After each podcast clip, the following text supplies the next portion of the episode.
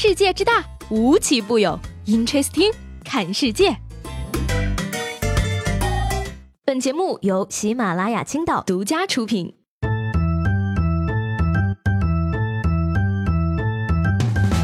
Hello，各位好，欢迎收听本期的 Interesting，我是西贝。又是一个让人难过的周一啊，不知道今天大家都吃的怎么样呢？在这呢，首先跟大家分享一下我这几天学到的几个关于吃东西的实用小窍门哈。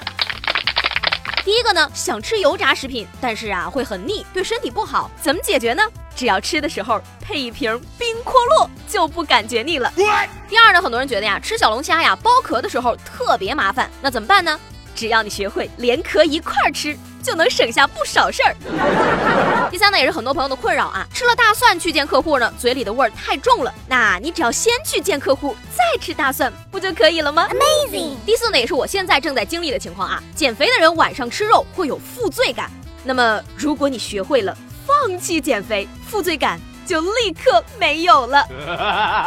哎，第五呢是很多中年朋友的担心啊，喜欢喝啤酒，但是呢又担心会有啤酒肚，那么你就把身体其他部位都吃胖点儿，啤酒肚不就不会那么明显了吗？第六呢，如果你喜欢吃辣的，但是呢吃完了肚子又不舒服，那么就先练习吃一些变态辣的东西，这样呢以后再吃普通辣就不会那么难受了。最后一条呢也是最重要的一条啊。要想把食量降下来，那么你就吃贵的东西，越贵吃的越少。说到这个贵呢，最近啊，为了庆祝麦当劳连锁店的标志性藏品精品系列汉堡呢，麦当劳在英国伦敦的肯辛顿推出了全球第一家需要提前预约的奢华型餐厅。哎，奢华到一个什么程度呢？进门不仅有管弦乐伴奏，还有多个管家进行服务，是一次完全不一样的素食奢华体验。伴随着轻柔舒缓的音乐，管家带着侍女过来，为你端上三个银盘，分别是与广告图示不差分毫的巨无霸汉堡，每一块的样子都独具个性的麦乐鸡，以及镶嵌着奥利奥渣渣的麦旋风。这样的用餐体验，真的是一种极致的享受。行吧，既然这样，我连麦当劳也吃不起了的话，那么我还是选择。中华传统小吃吧，不过大家也不要高兴太早啊，因为很可能不久之后，你连茶叶蛋。都吃不起了。嘿说最近呢，国内某酒店打造了殿堂级的茶叶蛋，每颗两千八百九十九块钱，精选桐木关绝品金骏眉泡制、冬虫夏草、铁皮石斛等八味秘制配料，精选果炭、潮州红泥炭炉，经过二十四个小时文火慢煨，十二个小时静置而成的茶叶蛋，每颗售价两千八百九十九元。而这个八月十七号呢，酒店也是向媒体表示啊，说这款茶叶蛋呢是酒店自产自销的，因为用料考究，所以。价格昂贵，限量一百颗呢，现在已经售罄。Amazing。而当地的这个物价部门呢，则表示说啊，这是市场定价，并且呢没有超范围经营，所以政府无权干涉。所以，我可不可以把它看作是沙县小吃产业升级的初步试探呢？不过，每颗售价两千八百九十九块钱的茶叶蛋都能够卖光，我现在真的是很想跟那一百位顾客做朋友啊。但是吧，我有自知之明，我觉得我这个梦想呢，可能真的非常的难以实现。毕竟现在呢，连搞地推的都看得出来我没有钱。我已经很久没有收到过买房的小广告了。说着搞地推的呢，我就发现啊，他们现在都开始组团了呢。你比如说，我这个今天下班的时候路过地铁站啊，一个小伙拿着传单招呼我说：“游泳健身，了解一下美女。”我很淡定的说：“没钱健身。”这个时候，旁边一个正在抽烟的小伙呢，马上递上小卡片跟我说：“小额贷款需要吗？” 行吧，我就想问你们一句。这么欺负我，你们还是人吗？不过呢，现在不光地推呀，小偷行业的用人标准呢也越来越严格了。说这前两天呢，四川乐山的警察叔叔啊抓了一个偷电缆的惯偷。那警察叔叔抓捕完成后啊，在收拾散乱电缆的时候呢，小偷在一边啊看着看着就看不下去了，表示说：“你这手法不专业呀，让我来。”随即就秀了一把专业电缆打捆法，并谦虚的表示说：“偷电缆。”我是专业的，哎，要不怎么说职业病也是病呢？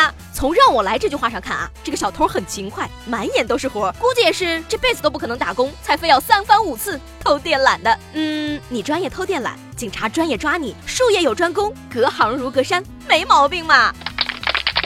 那相比之下呢，接下来这位可就没有那么谦虚了。说这八月十一号呢，一辆轿车停在了行车道上，驾驶员呢在车内睡觉，交警叔叔呢上前检查，发现他属于醉驾。然而呢，该男子却扬言说啊，我跟你说，我爷爷是搞原子弹的，我爸爸也是搞氢弹的，我是他们唯一的儿子跟孙子，你们看着办吧。于是呢，贾叔在核实后表示啊，他爷爷确实参与过原子弹的研究，但是他的爸爸并没有。恭喜这位警察叔叔，成为了人类历史上第一个遭受核威胁的交警。不是你爷爷搞原子弹，跟你有什么关系呢？借你一颗交罚款吗？你说说你，祖祖辈辈搞导弹，到你这儿怎么就成导弹了呢？许久之前受过核辐射吗？不过也可能是家人工作太忙，没有空教育他，对吧？但是呢，我作为社会主义的接班人，还是有义务提醒他一下的。上一个这么狂的人，他爸叫李刚，结果呢？哎，所以说吧，作为一个男孩子呢，有时间出来惹是生非，不如在家宅一宅，玩电子游戏嘛。最近呢，这个希尔顿酒店啊，就联手外星人打造了电竞主题套房。据说呢，房内配有一台外星人台式电脑，一台十五英寸的笔记本电脑，VR 设备，电竞专用座椅等全套装备，可以满足玩家的各种电竞需求。而这个房间呢，大约是两千两百块人民币一晚上，大概呢也就是一年网费的价格，听起来有点贵是吧？那当然了，这种电竞主题酒店呢，国内也有低价版的，除了这个类似大学宿舍上下铺的四人房，还有电竞大床房。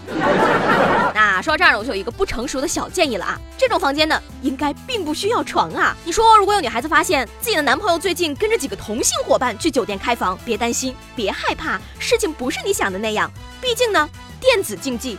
是不需要爱情的。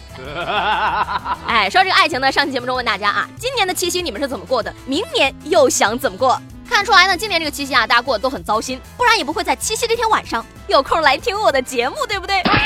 你比如说呢，折翼枯叶蝶他说七夕怎么过的？默默的上班，然后赶紧回家，连朋友圈空间都不看，玩王者都单排玩赏金。明年嘛，自然想撒狗粮、秀恩爱、虐虐狗。鼓鼓掌！哎，这位朋友，我就等着你明年的七夕来告诉我你的愿望有没有实现了。我只是个孩子呀，他说啊，今晚打游戏把七夕都忘了，明年七夕希望能上黄金，很好，国家就需要你这样的电竞人才。这位叫做风雨中听歌的朋友呢，看起来并不是一位单身狗，因为他是这么说的：七夕有什么好过的？私房钱都没了，七夕就是女性压榨男性的日子啊！居然还有那么多男性心甘情愿的被压榨。那既然说到这儿了呢，我今天就想问问大家了啊，如果说呢来生你可以选择性别，那么你想做男的还是想做女的？原因是什么呢？要是我的话呢，我觉得我更想做一个男的，因为我真的很想体验一把作为女装大佬上公共厕所的感觉。